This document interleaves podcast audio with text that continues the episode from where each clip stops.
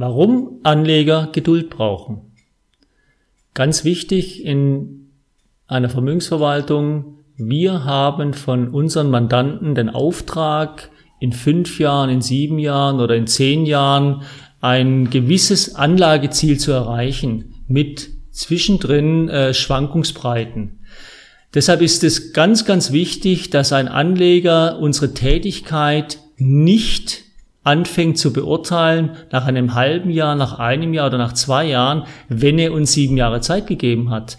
Das heißt, die Ausrichtung der Strategie läuft auf den vorgegebenen Zeitraum. Und man kann und darf nicht anfangen zu vergleichen nach kürzerer Zeit.